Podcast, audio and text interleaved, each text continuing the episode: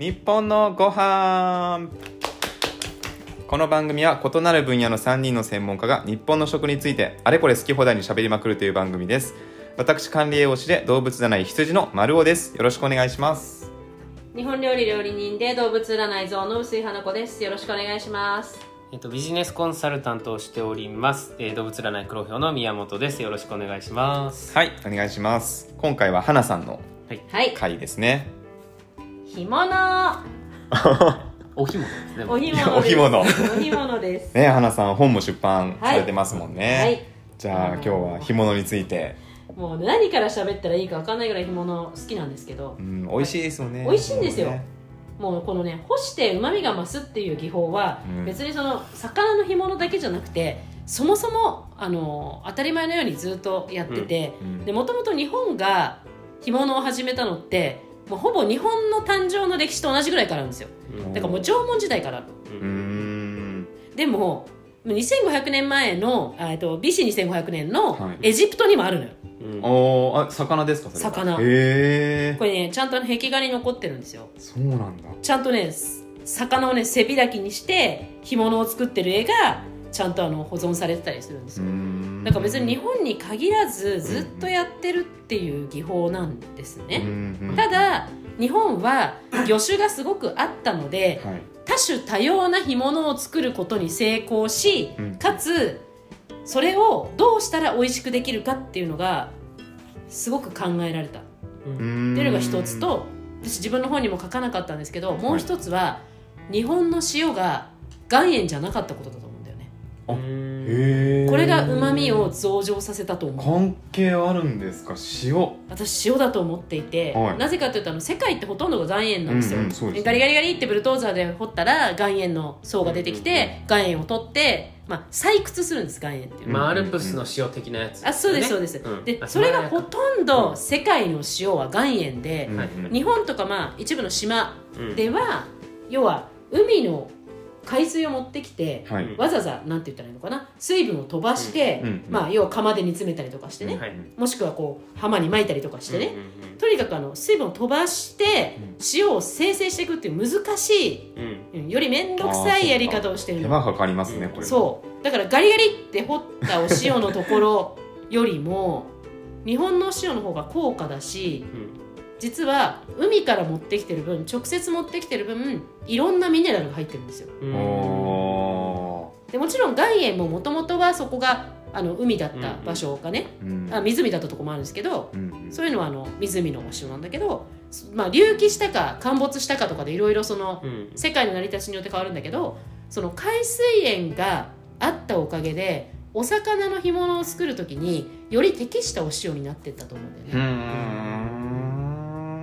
ここの関係性は誰も明らかにしてないから今私が喋ってるだけです。へえいや面白いですねこれ。でもそうじゃないと日本だけがこんなに魚の干物を多種多様に残していって美味しいって感じてったっていうのが残っていかないと思うのよ。だってエジプトのと 2500- BC2500 年のエジプトでは魚を干していてもちろん世界では今もタラを干した、ねあのカッチカチのタラ干したやつとかヨーロッパにあるんだけどこんなに残ってるのは日本だけだから。確かに日本って種類がすすごいですよね干物そうなんです。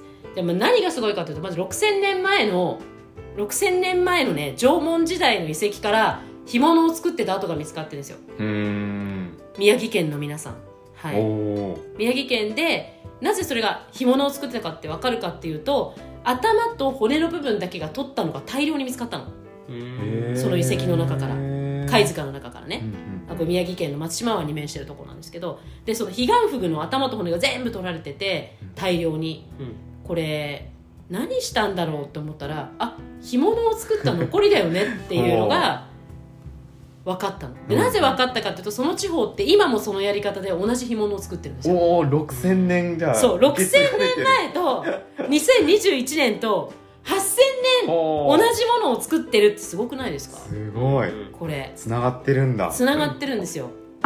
でその頃からずっとやってたんだなっていうのが日本のコツコツとしたそのね中で。もともとは多分海水につけてたと思うんだよね。うんうん。ああまあそのまあ干すってさ一番最初うんに花さんが言ってたみたいに、まあフルーツもそうだし、うんうん肉も結構あるじゃないですか、あ干し肉ね、はい、でやっぱり島国の日本っていうのは、うん。最後の最後までまあね他のエリアに侵略されるってことがなかったんですよね。そうそう、うんエジプトとかうん。ヨーロッパととか違って。で、えー多分だけどそのヨーロッパの方とかはもう文化がかなり混ざり合うじゃないですか、うん。まあ、それがシルクロードになって最終的に日本に届くんだけど、その中で魚をなんていうんですかねそういうふうにしていくっていうのよりも肉が勝っちゃったんじゃないですかね。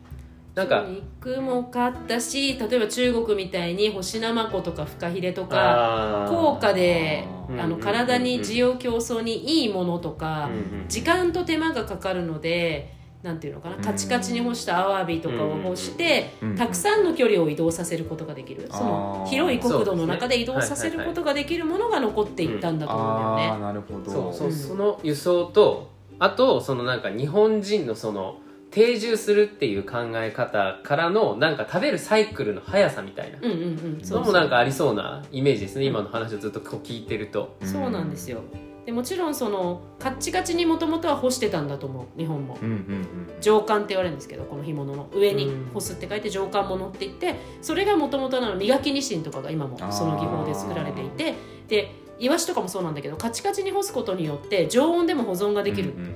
魚を常温で保存できるとこれすごいことですよ、うん確かに。うん、うん。煮干しも含めてね、うんうん。その技法がもともとあったんだと思う。でそれが今のこの一夜干しとかっていうのは本当になんていうのかな簡単にできる干物みたいな感じで、うん。その辺の近所のおばちゃんがやってたのがずっと残ってきてるんだと思うんですけどもともとそのすごく干した干物って基本的には税の代わりにもなってたんですよ日本って、うん。租税だったんですよね。う、んあの鮭とか。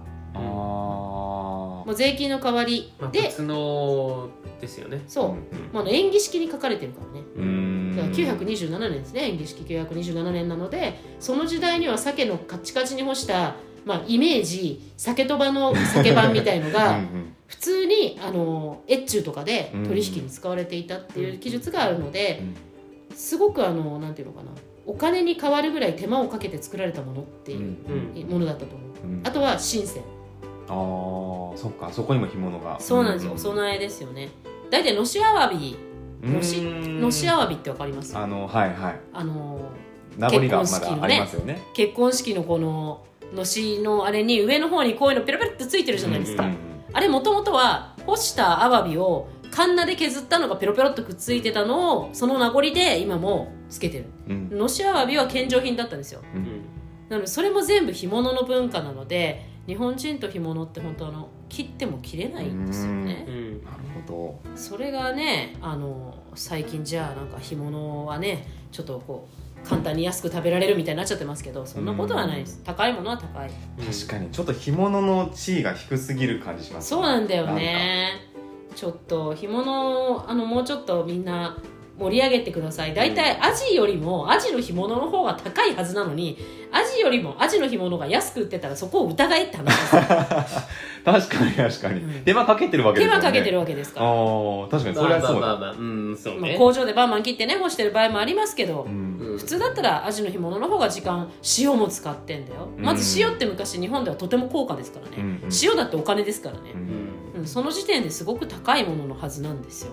まあ今の方がもうそのフォーマット当てはまりそうですよね、うん。あのやっぱ一昔前ってその生のものを、えー生の状態のまま輸送するって多分結構お金かかったけどうん。今どんどんどんどん低価格化できてきてるんで、やっぱなおのこと手間のかかってるものの方が高くあるはずなのにってこと。そうそうそうそう、昔は氷がないから生ものは輸送できないっていうのあったけど、だから干して持ってきたりとか、うんサバ街道みたいに塩サバにして、はいはいはい。わざわざあのこっちの北陸側から滋賀まで運んだわけです。近江まで運んでたんだけど、今は今度逆に干すっていう手間が外干しができない世の中になっちゃってるんですよ、うん。こんなに暑くもなってるし、まあ、衛生的に外で干してはいけないっていうね、ハサップなんか通したらもう干物なんか全部通らないぐらいなんですよ。だからそういう意味では高くあって当然なんだけどね、うん。うんなかなかと地位が低くなってしまっているなっていうのがすごく、なんかいまあイメージですかね本当に。旅館の朝ごはんみたいな。まあでも逆にそうだからこそその2500年続いたって考え方もやっぱありますからね。一般の人が広くうん。あの食せる環境にずっとあり続けたものだからこそら逆にそのあアワビのあれなんかはアワビ高くなっちゃったからそうそうそうそう。うんまあまあアワビじゃなくなっちゃったわけで、確かにね。確かに。大変だしね。だからこう、まあ、一長一短なんですけれども、それにしてもちょっと地位が低すぎるぞっていう。なんかさその辺で取れたさあの小さな魚の残りで売り物にもなんないようなのをさ近所のさそのねあの漁師のおばちゃんが干物にして売ってたわけですよ昔は。うん。うんうんでそれでだから安く買えるのはもちろんそうなんだけど干物っていうのは別に手間がかかってないわけじゃなくって、あじゃあ草屋あるでしょ。あれが一番わかりやすいです、あれってあのねあの伊豆大島とかうんうん。八丈島とかが名産品で草屋っていうのはなんで臭いか知ってます、そのつけるんですよね。そうそう。臭い液そうあれ発酵食品になっちゃうんですけど、なぜかっていうとその初汁っていうのにつけるんです干物って。うん。塩の汁って書いて初汁っていうんですけど、まあ魚をさばきます。で昔はあの今よりもずっとちょっと濃い塩水につけてたの。ううんんで要は飽食塩水状態のものにつけて早く入れてでなんならコントロールは洗ってコントロールしてたの塩分を。でがっつりしあのしょっぱいとこに入れて干してたわけですよ、うん。でそのそうするとその初汁ってなんなら魚より高いの。塩をいっぱい使うから、ううんん。あ再利用してたんですねそう。だから。でもったいないのでもったいないのでまあそのまんま使い続けたりとかそれをもう一回沸かして使い続けたりとかなんなら少しお水を足して調整しながら使っていくうちに魚から出たいろんなものが細菌というか、まあ、雑菌というか 菌というかいいものというかが いろんな形になってうん。その草屋菌っていうのがね、うん。あるんですけあどー。その菌に変わっていったことによってあの独特な臭みとか独特なうまみができていったわけですよ、はいはいはいでもあれってすごいじゃないですか本当に匂い。あすごいですね。なんか最初に食べてその人が美味しいって言ったからそうなったのかなっていう。いやー。その人がうもわまずってなってそうだよねもうそろそろ変えようってなってたかもなみたいな。草屋だけで言うと実は草屋のその初汁ってはい。お薬だったんですよ、あへえ要はいろんな菌が入っていてその傷口とかに塗ると治るぞと。あそうなんでですね。もともとその初汁自体は医療品としても相当臭かったと思うんですけどね、いやーでしょもううねね金柑なんてレベルじゃないですよ。切り傷したら多分誰も寄ってくれないぐらい臭かった。だからもう二度と怪我したくないなって思うんじゃないですか。いやそうこれ塗るぐらいのうん。もう罰ゲームの一環かもしれないぐらいの話ですけど。その草屋の液体が医療品としても使われていた、でなぜかっていうと伊豆大島とか、まあ、八丈島って当然ですけど、ねお医者さんがはい。存在しまあない、今でも大変ですからね。民間医療のとろころっていうのは、そういったものが普通に活用されていて、うんその草屋の液体っていうの初汁っていうのはさ作り続けなきゃいけないわけだから、うんうんよりどんどんそうなって、ね、密着していったんだろうなっていうのが分かる。うん。もちろんサバの干物とかも同じことしてたんだけどなぜかの室味の草屋が草焼きを発生して、ね。とっても良かったというか臭かったというあーか面白いな、臭いよ焼いてごらんよ。や食べたことはないんですけどあそうですか。焼きましょうかにね。匂いが本当に。すごい。食べようって気にはなれないよね。そう。ほなかなか。そうですね。草屋焼くとねあの空気清浄機がすごい反応するんですよ。いやいやいやもう焼く前から反応してるよね。人間が反応するぐらいなんだから。あのねもうあの開封した時点でガーちょっとなんかえ誰か何か粗相したぐらいの感じになるんですよ。いや本当本当ねで今ではそれがやっぱり臭すぎるっていうので、うん。あのもうや焼いてほぐしたはい草屋瓶の売り方の方がちょっとまああの売られちゃってることも多いかな、どうせ食べるならうね、んっていうかもう。ーんっていうね。ね。そのだから昔はやっぱりこう飽食の時代じゃなかったので、うん。いろいろそう保存であったりとかそういうものがあるけど今はもうなんか、まあいっぱい美味しいものあるうからねってやる必要はでもなんか中で。だからこそあえてそうだから文化を知るとかそう。もうその勉強ですよね、うん、ちょっと一周したグルメみたいな感じですよね、一周したグルメ。美味しいんですよ。みんなにちょっと待って。ひ草屋はね美味しいよ。まあ、美味しいから残ってるだからあのい臭いチーズと同じイメージじゃえないそうです。ただ臭いだけ。これでもね美味しいのよ。食べ慣れが必要な気がしますいやもうね鍵慣れ多分。うん鍵慣れ。鼻がバカになってからの戦いだなるほどねでももう慣れるものよ。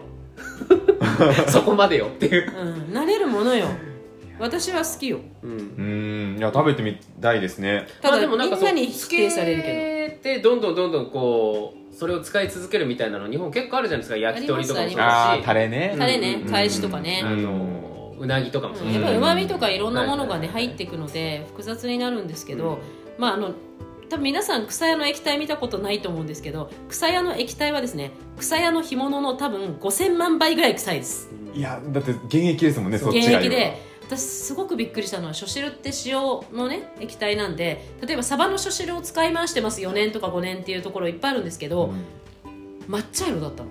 草屋だけは。うん。ドロッドロの。ドロドロの返しみたいな。テレビでしか見たことない。だからいいよかったと思ってテレビが匂いとかを提供してくれない媒体で。あ いやいや草屋は文化です。あんなもん提供してもらったら部屋中ね そうですね。チャンネル変えた瞬間にね、それぞれの地域にそれぞれの干物があってうん。私は東京の子なのでやっぱり草屋は東京の干物だと思ってますよまあまあもうあのその草屋の話はいいんです干物の話に戻しましょう。くさやの干物なんですけど ね。そうそうですけど、うん。まあねいろいろあるんですよ。例えばうん。みんな絶対気づいてないと思いますけどウツボの干物を出してるとことかもありますね、三重県。三重県ウツボですね。あとカスベ。カスベ？カスベ。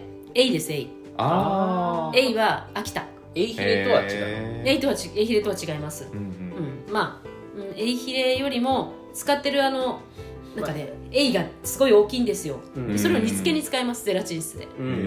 戻して1週間とかね戻して煮るんですけどね。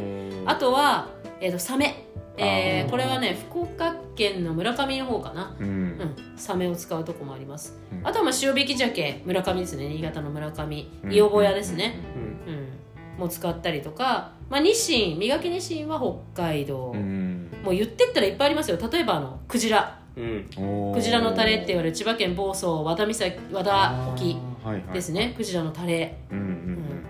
あとはほらホタルイカとかね富うん。山ホタルイカとかね。うんうんまああこちらりますし。なんかはねヨーロッパでも結構作られてたみたいですね。そうですね。塩漬けですけどねうん。ここは結構。あと三重はやっぱり干しアワビですね。あののあー。のしアワビ。に、うん。うん、要は伊勢神宮がありましたから。取れたものをね干すっていうそイメージなんですかね。うあとタコね。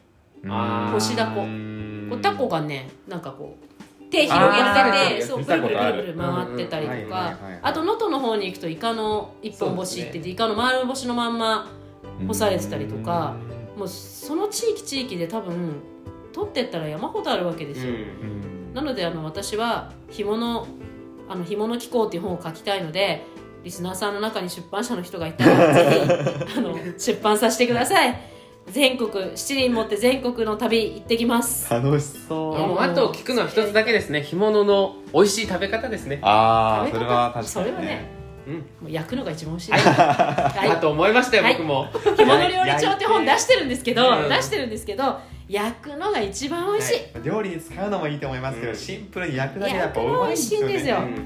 であと焼き方なんですけど、はいはいはい。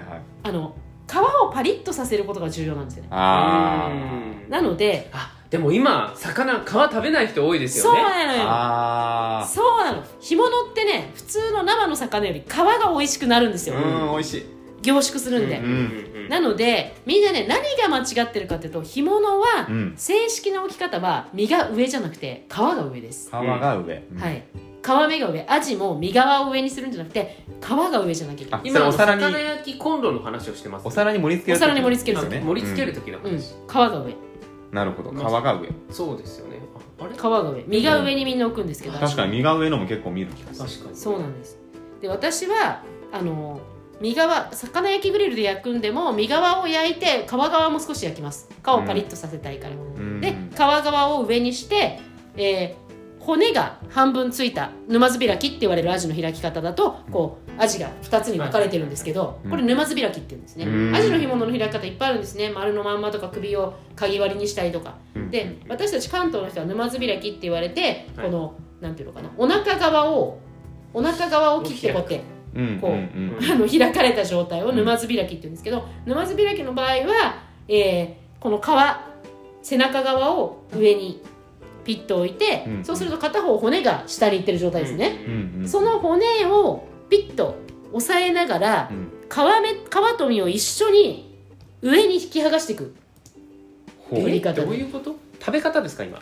えー取り方ですね。取り方？はい取り方。えっ、とあ身のほぐし方ってことですか？えー、干物料理中あ載っ12てますね。ページを見てください、はい。テキストの。はい、テキスト。の1212ページページ。ですこれ、はい。ああなるほど。このようにこい感じね。あって召し上がるのが一番美味しい干物です。つまり皮と身を一緒に食べる。はいはいはいこれが超重要なの。いや僕ココナッツ好きなんですよ。わかる。そのペリペリでしょそれは最後にほじほじしてください。今ここっていうのはあれですね。骨の周りのところ皆さんまずまず第一、えーステップはえー干物料理長。を買うっていうところ。買わなきゃいけない。そうですね。で12ページを開くそしたらあの、美味しい干物が待ってますんで。そうです、うん。まああの干物料理長いろんな干物をねあの料理させてもらったんですけどもともとはその干物の本っていうのが日本に残ってないっていうのが一つ、すごくにあんまり見ないで本当に日本ではまだ3冊4冊レシピ本に至っては多分0冊だったんですね、でその中でその私があの小さい時からお家にあった干物縁物っていうあの石黒さんっていう方が書いた本があって、はい。これが私のまあ原点です、